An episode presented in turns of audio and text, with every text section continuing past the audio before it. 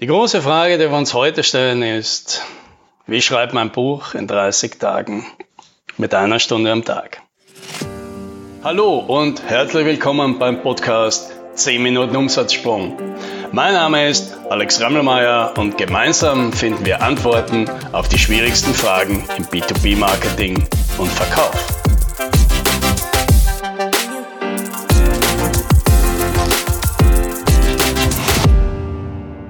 Letztens fiel bei mir unerwartet kurzfristig ein Kundenworkshop aus, am 12. April.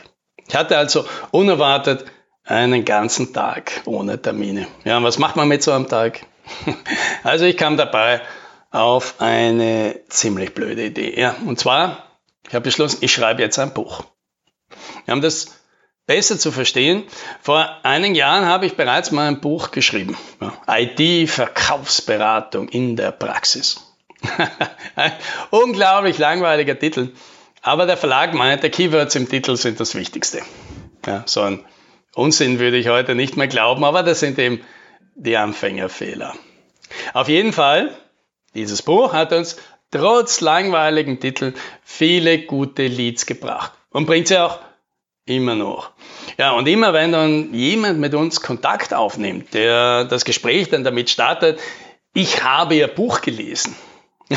da dachten wir uns dann natürlich jedes Mal, vielleicht wäre es gut, wieder mal ein Buch zu schreiben. Ja, weil abgesehen davon, dass so ein, ein Buch einen natürlich die perfekten Kunden anzieht, baut es Expertise auf und gibt Kundensicherheit in der Kaufentscheidung und macht sich auch gut auf der Webseite so als Trust-Bilder, wie man das heutzutage nennt, ja, und das ist halt die schöne Umschreibung für, man kann damit angeben. so ein Buch ist also grundsätzlich schon eine gute Sache, nur so ein Buch ist auch eine Heidenarbeit. Also dieses erste Buch, dafür habe ich, glaube ich, fünf Monate gebraucht und da bin ich oftmals den ganzen Tag lang dran gesessen. Obwohl das Buch mit knapp 250 Seiten erschienen ist, habe ich, glaube ich, über 600 geschrieben ja, und dann immer wieder zusammengestrichen. Ja, dann kommt noch der ganze Aufwand, sich einen Verlag zu suchen und mit dem zu kommunizieren und, und das Ganze. Also es ist ein, ein, ein Mammutprojekt. Ja, so viel Zeit habe ich derzeit nicht, ja, weil ich betreue Kunden, ich bin aktiv bei uns im Marketing, dem Vertrieb, ich produziere wöchentlich Podcasts, ja, wie diesen hier und schreibe Artikel, Newsletter und Inhalte. Ja. Ich führe ein Unternehmen und Mitarbeiter und habe dann noch eine Familie, für die ich auch Zeit haben will und jeden Tag am Abend, da lerne ich noch ein, zwei Stunden was Neues. Ja. Und die, hier geht es mir jetzt nicht darum anzugeben, was ich da alles mache, sondern um zu zeigen, mein Tag schaut nicht besser aus als deiner und der von jeder anderen Person, die mit beiden Beinen im, im Geschäftsleben steht. Ja, also wie soll sich da nebenbei noch ein Buch ausgehen?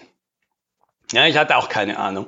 Und deswegen habe ich einfach eins gemacht. Ich habe mich mit einem Live-Video ins Internet gestellt und verkündet, dass ich in 30 Tagen ein Buch schreiben werde.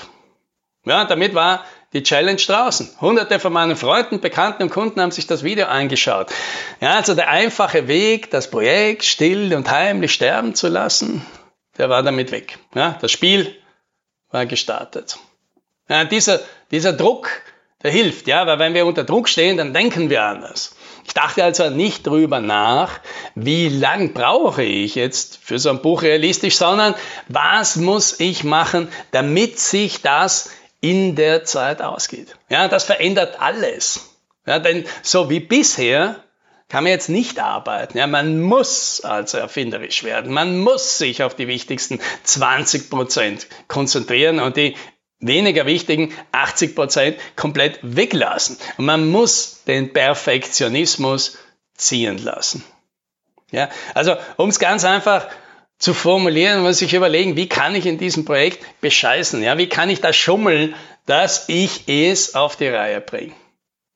Ja, die ersten Fragen in so einem Projekt sind daher nicht, was sollte man alles machen, sondern was können wir alles weglassen? Was können wir alles nicht machen? Ja, bei so einem 30-Tage-Buchprojekt heißt das zum Beispiel für mich, das kann ich alles nicht machen. Ich kann mir nicht erstmal einen Verlag suchen. Ja, dann sind die 30 Tage schon weg. Ich kann keine 300 Seiten schreiben, ja, was beim Fachbuch sowieso eine Idiotie ist. Ja, und ich kann nicht über Dinge schreiben, bei denen ich mich nicht hundertprozentig auskenne, weil eine Recherche, die geht sich da nicht mehr aus. Ich kann nicht alle Details selbst machen.